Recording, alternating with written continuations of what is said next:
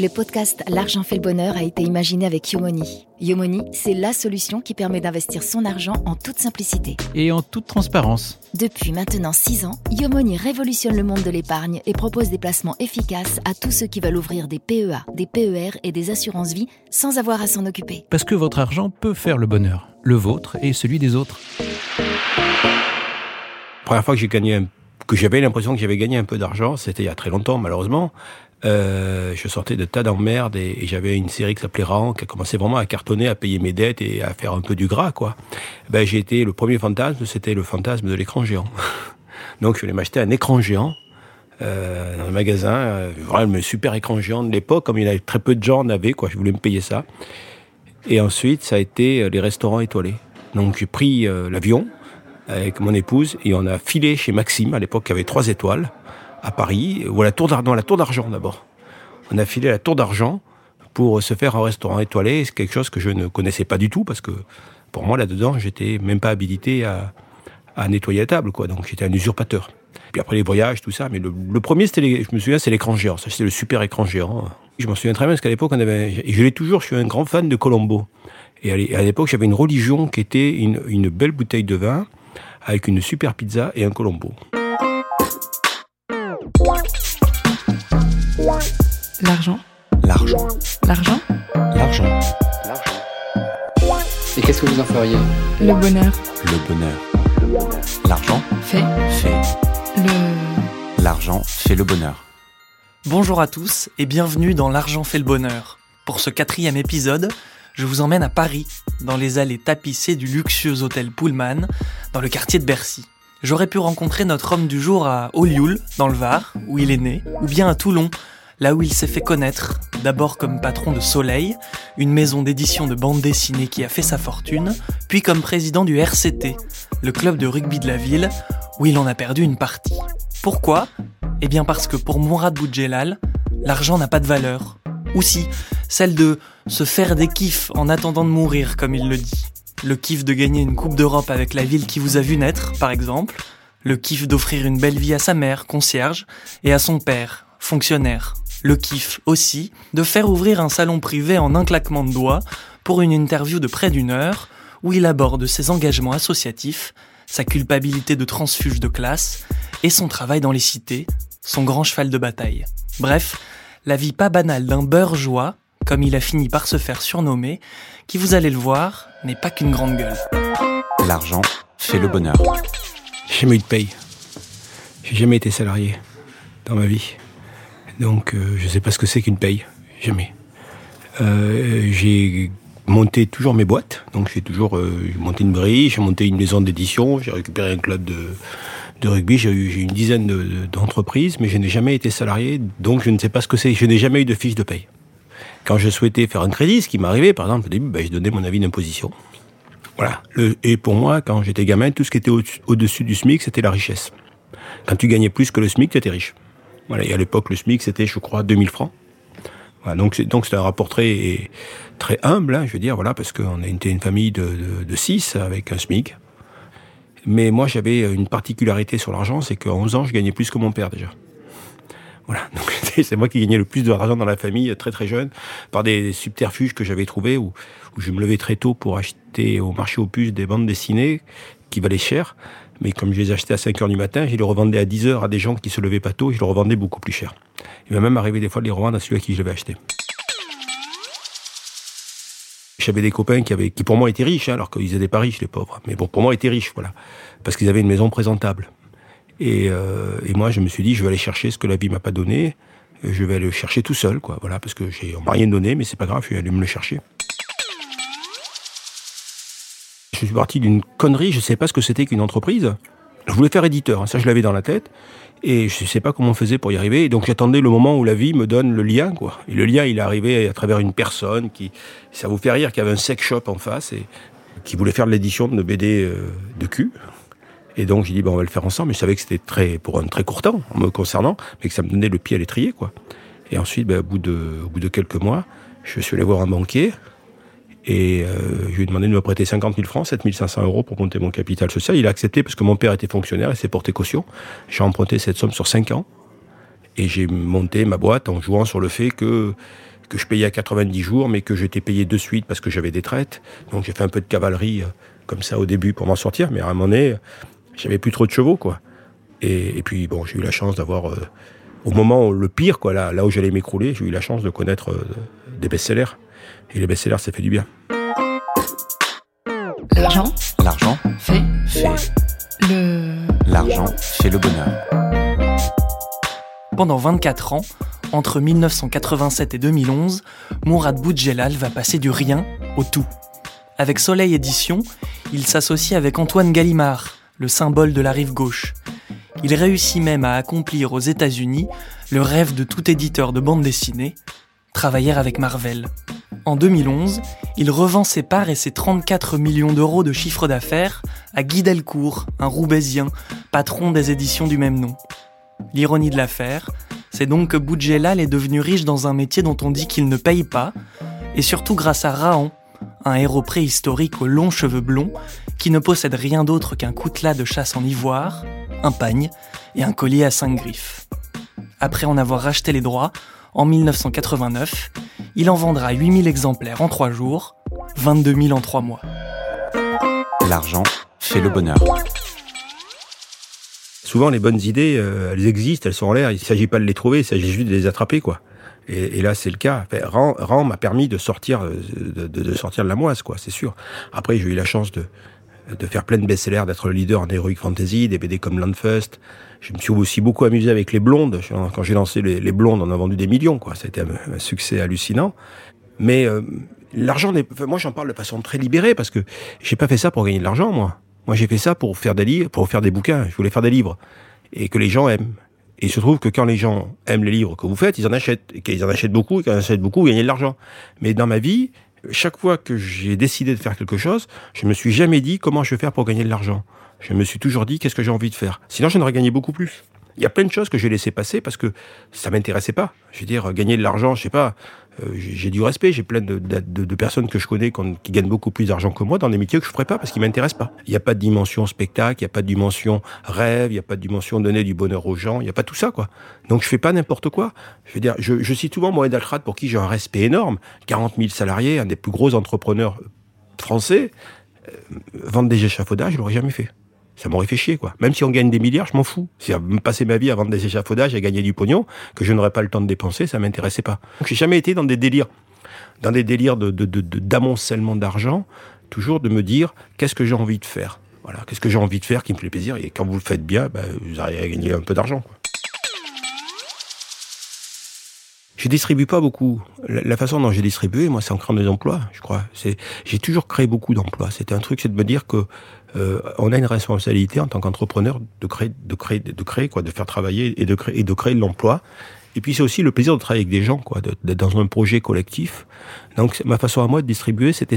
J'ai, j'ai même eu des fois des, des effectifs qui étaient un peu, je parle dans mes, pas, pas dans mes clubs, hein, dans, dans, qui étaient un peu surévalués, mais c'était pas grave parce que parce que c'était bien on a un rôle quoi je veux dire on a un rôle c'est c'est notre façon de distribuer j'aurais pu effectivement gratter avoir moins de monde et gagner encore plus d'argent mais je l'ai pas fait voilà je l'ai pas fait après euh, voilà je suis parrain de trucs tout ça mais je n'ai pas besoin d'en parler parce que je fais pas ça pour que ça se sache non puis le mec ce mec il est bien il fait ça il fait ci non ça m'intéresse pas ce qu'on fait dans l'associatif c'est euh, comme disait Brassin, c'est comme son cul, on le montre qu'à ses maîtresses et à ses médecins, quoi. Voilà, on a besoin de le montrer à, à tout le monde, voilà. Donc, euh, c'est mon problème. Une fois, j'ai essayé d'arrêter le temps euh, en me disant, je, vais me poser, je me je me souviens, j'étais à Miami, au Delano, qui était l'hôtel branché de l'époque, ça l'est plus aujourd'hui. Et j'étais, il était midi, j'étais au bord de la piscine. J'avais deux bengalos et je me suis dit, je vais me commander un Dom Pérignon avec du caviar. Et je vais mesurer l'écart qu'il y a entre la rue Baudin, d'où je viens, à Toulon, et le Delano à Miami, à côté de Will Smith, à boire du champagne millésimé et, manger du caviar à midi. Voilà, mais c'est passé le moment. voilà, mais c'était juste un kiff que je me prenais pour me dire, est-ce que ça peut s'arrêter cinq minutes, juste mesurer tout ce qui s'est passé pendant ces années pour en arriver là, parce que ça n'a pas toujours été facile, quoi. Le problème, c'est que le temps passe et que ça s'arrête jamais. Il n'y a, jamais- de moment arrêté. Donc, euh, on n'a pas le temps de réaliser, et puis on est pris dans un tourbillon, quoi. Je sais qu'il m'arrive, il m'arrivait euh, euh, de prendre une bouteille de vin en me disant que je bois un smig. Moi, j'ai toujours le smig en, en repère. C'est-à-dire que la culture du pauvre, on la garde toute sa vie. Alors moi, jusqu'à aujourd'hui, je me dis, si demain tout s'écroule, comment je fais pour vivre avec un SMIC Alors c'est grossier ce que je dis, euh, parce qu'il y a des gens qui vivent avec le SMIC, je veux dire, et, moi je me la pose la question, et des, des fois je me dis, mais t'as vu, t'as ça, ça, ça, ça, mais j'ai pas cette notion-là du tout. Moi j'ai la notion où tout peut s'arrêter. Parce que quand on a la culture du pauvre, on a la culture de... Ça va s'arrêter parce que c'est pas normal. C'était pas comme ça que ça devait se passer, quoi. Et moi, je suis toujours dans cette logique. Donc, j'ai beaucoup de crainte, j'ai beaucoup de peur. Et pourtant, je thésaurise pas, quoi. Parce qu'en même temps, je suis, je suis un oxymore ambulant. Je, pars du principe que, que le présent n'existe pas, que, que tout est furtif et que tout s'arrête et que donc il faut profiter avant que tout s'arrête. Euh, surtout, ce qui est perturbant, c'est que Enfin, mon père, il est plus là, mais les... maman est encore là. Je veux dire, il, il, il réalise pas que, que, que, que ça va pas nous manquer. Mais il réalise pas. Dire, moi, ma maman, euh, c'est expliquer gens dans une famille arabe, expliquer déjà éditeur de bande dessinée, c'est compliqué, quoi. Parce ce que c'est, c'est tu fais des Mickey, quoi. C'est ça. Et, expliquer euh, euh, que sans manquer de respect à personne. Moi, je pense que ma maman, elle, elle sait pas compter jusque là, quoi. Elle, elle peut pas réaliser, quoi. Voilà. Elle, elle est, elle est pas dans cette logique-là, et je le comprends. Euh, Je, pense qu'elle le- elle s'en doute pas. Elle est dans ma logique du début. Elle doit se dire, bon, il doit gagner une fois et demi le SMIC, donc c'est beaucoup. hein. c'est beaucoup, il est riche. L'argent L'argent fait fait. le. L'argent fait le bonheur. En 2006, Mourad Boudjelal se lance un nouveau défi et devient président du RCT, le Racing Club toulonnais, alors en Pro D2. Il entame un recrutement XXL en injectant de sa poche plus de 10 millions d'euros, bousculant le monde du rugby avec son verbe fleuri et ses résultats sans précédent. Avec le RCT, Boudjelal monte surtout de nombreux partenariats avec des associations locales. Les Restos du Cœur, Voix de Femmes, Solancy, Andibou qui recycle des bouchons en plastique pour en faire des fauteuils roulants, Phoenix Sport qui récupère le matériel toulonnais pour le redistribuer au club de quartier, ou encore Assure-moi un projet, une association qui œuvre pour l'accession au métier du courtage des seniors et des plus jeunes. Mais le projet de sa vie, c'est autre chose, le top 14 des cités. Un tournoi de rugby, mixte, pour redonner à une jeunesse en manque d'idéal l'envie de réussir. L'argent fait le bonheur.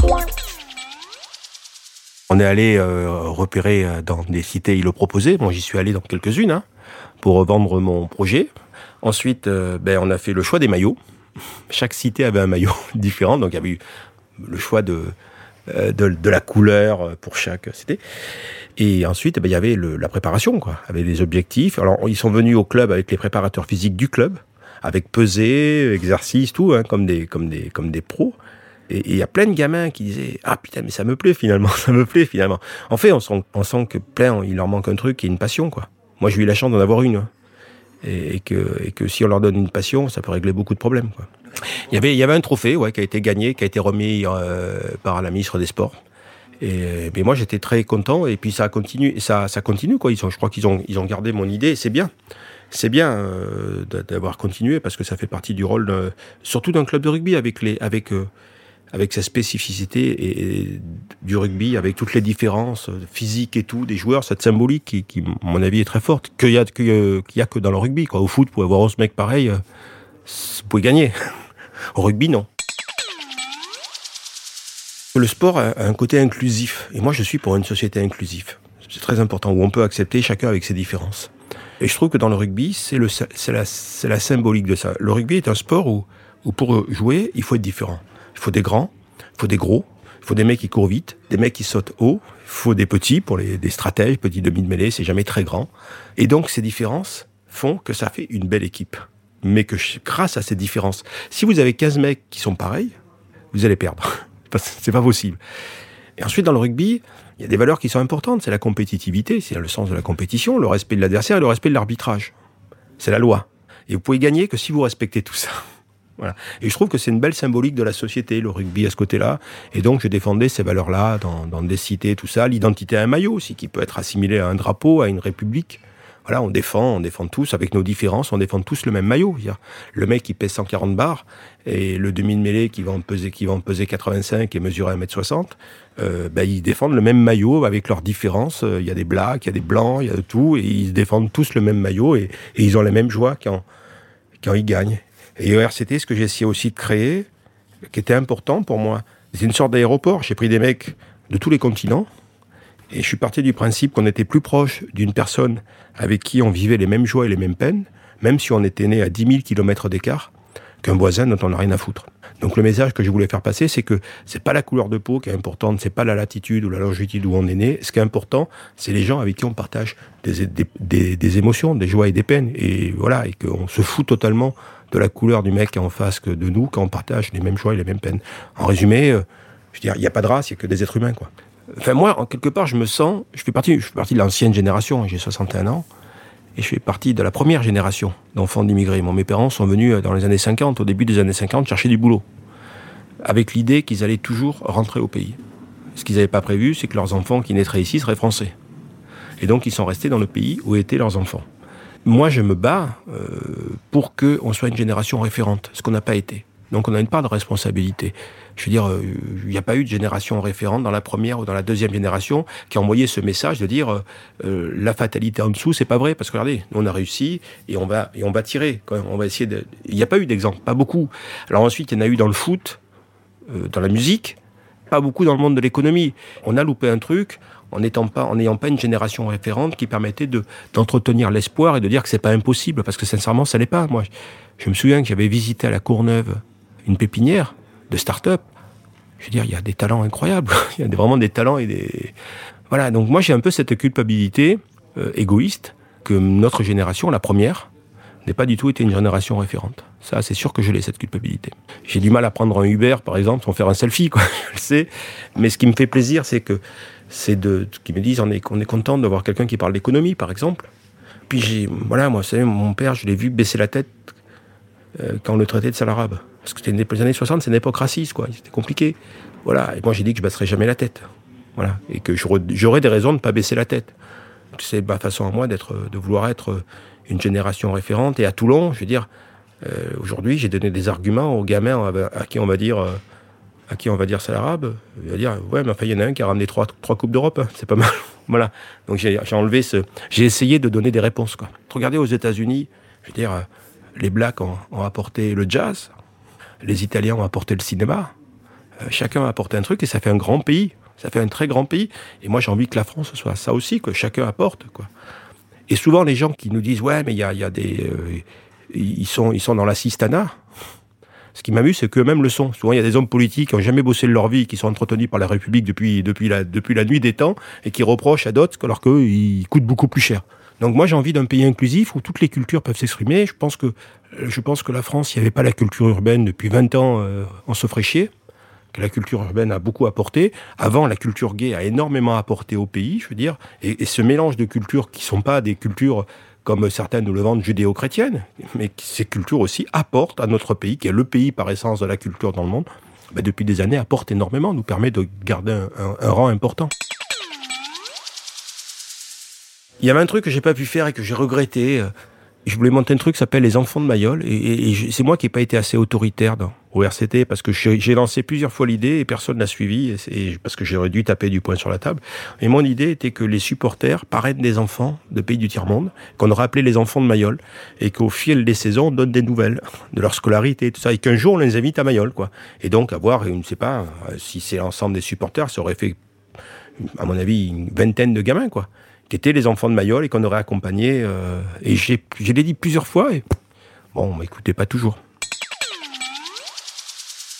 Je suis assez, assez sensible aux gens qui sont nés du mauvais côté du monde, quoi, parce qu'on est le, on est le hasard d'une naissance, quoi. Moi, je suis français, je suis content d'être français, d'être né en France, parce que j'y suis pour rien. hein. Donc, j'en suis pas fier. Je suis pas fier de ce dont je suis pour rien.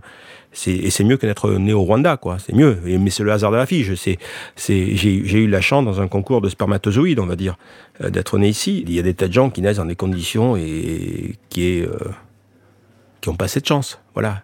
Et il faut pas s'étonner si un jour ça pète, quoi. Parce que est-ce que la planète aura toujours être répartie comme ça? Moi, je pense que la réponse est non et que ça va péter à un moment. C'est pas possible. C'est pas possible d'avoir une partie du monde qui ne vit que pour une chose, c'est faire des régimes et ne pas grossir, et une autre partie du monde qui ne vit que pour une chose, c'est manger.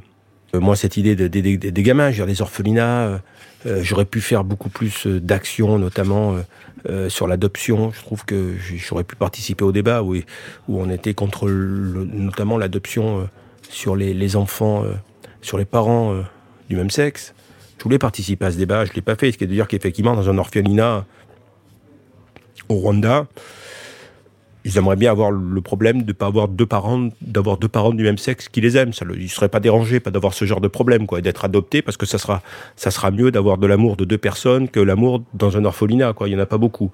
Voilà, ce genre de, choses où j'ai trouvé que, j'ai trouvé qu'il y avait une attitude qui était, euh, qui était égoïste d'un pays, euh, d'un pays euh, économiquement fort et, qui avait une vision euh, uniquement tournée sur lui, quoi. Je raconte souvent une histoire d'un coach que j'avais à, Saint-Domingue et en vacances, je prenais un coach. Et aux États-Unis, un coach, ça coûte cher. Ça coûte, euh, je sais plus, ça de quoi coûter. Euh, à l'époque, ça avait coûté 60, 70 dollars par jour, quoi. Et lui, euh, il vient, et puis je lui dis, c'est combien, combien ça va me coûter? Je crois que c'était 10 dollars. Donc, je ne l'ai pas payé pendant une quinzaine de jours. Et au bout de 15 jours, je me suis dit, je suis à Saint-Domingue, il n'y a aucune raison que je paye pas le coach comme aux États-Unis parce que c'était un très bon coach. Et donc, je l'ai payé comme je payais un coach aux États-Unis. Je ne vais pas profiter d'un pays où et le mec qui me faisait un peu la tête au début était très surpris, quoi. Et le lendemain, je le vois arriver avec des valises sous les yeux. Et je comprends pas. Et il avait un CD, à l'époque, c'est l'époque des CD. Et il m'a dit, pour vous remercier, j'ai passé la nuit à enregistrer, comme il savait que j'étais amateur de salsa et de merengue, à enregistrer les morceaux les plus rares que je pouvais trouver, qui, je pense, vont vous plaire. Et c'était un cadeau aussi, qui était aussi important que le mec, il avait, il a donné, il a passé une nuit avec des valises sous les yeux à, à, me donner un peu de sa culture. Voilà, c'est une valeur. C'est à part que c'est un concept qui n'est pas coté au CAC 40, ni au Nasdaq. Mais bon, c'est un, une valeur. Alors, euh, si j'avais 100 millions d'euros qui tombaient là, sincèrement, euh, je pense que j'achèterais quelques joueurs, ça c'est sûr, pour renforcer mon équipe et éviter de descendre, ça c'est certain. Et après, je montrais. Euh... Avant, quand on gagnait de l'argent, on se disait comment créer de l'emploi. Maintenant, on se dit comment les placer. Et donc, je resterai sur avant. Je me dirais quel projet je peux monter euh, pour créer de l'emploi. Je sais pas, par exemple, une chaîne de resto euh, light. Ça n'existe pas. voilà, à manger, c'est de qualité, mais c'est light. Parce que plein de gens ont le problème d'aller bouffer euh, toute la journée et de pas grossir, quoi. Par exemple, j'en ai d'autres. Euh, voilà, c'est un projet comme ça, et donc je montrerai ça. L'argent. L'argent fait. Fait. Le. L'argent fait le bonheur. Vous l'avez désormais compris, Mourad Boudjelal est un homme de défi. Alors celui du moment, c'est hier. Son club de football, plus précisément, dont il est devenu président il y a moins d'un an, en juillet 2020. Il promet d'ailleurs une grosse annonce dans les semaines à venir concernant un projet avec une nouvelle association. Mais Mourad Boudjelal possède la notion du temps d'un canidé. Une semaine pour vous en vaut sept pour lui. Alors, retour au présent. Vous vous souvenez quand je lui demandais sa première dépense dans la vie? Rebelote, mais en faisant l'inverse. Je lui ai demandé quelle était la dernière chose qu'il avait achetée avant de venir. Ah ben je suis allé euh, acheter une connerie à bouffer pour ce soir. Euh, une salade. Ouais, un truc light parce que je veux pas. Je, je, je descends jamais au petit-déj. Euh, parce que sinon je bouffe pour trois. Donc je m'achète une connerie la veille pour, me faire un café le matin avec une, une, une, connerie dans ma chambre. Une salade de Sodebo, pour tout dire. thon, euh, euh, riz. voilà, très bien. Mais pas de problème à dormir dans un Formule 1, un lit, ça me dérange pas du tout. Quoi. Quand je suis tout seul, je m'en fous complètement de. Euh, j'ai pas de, j'ai aucun goût de luxe. C'est ainsi que se termine cet épisode de L'argent fait le bonheur, alors que Mourad Boudjelal, lui, poursuit sa vie à 100 à l'heure. Après notre entretien, il est allé courir ses 10 km hebdomadaires sur son tapis de course. Alors que vous nous écoutiez en courant, en marchant ou avant de dormir, merci de nous avoir suivis et à bientôt dans L'argent fait le bonheur. L'argent fait le bonheur.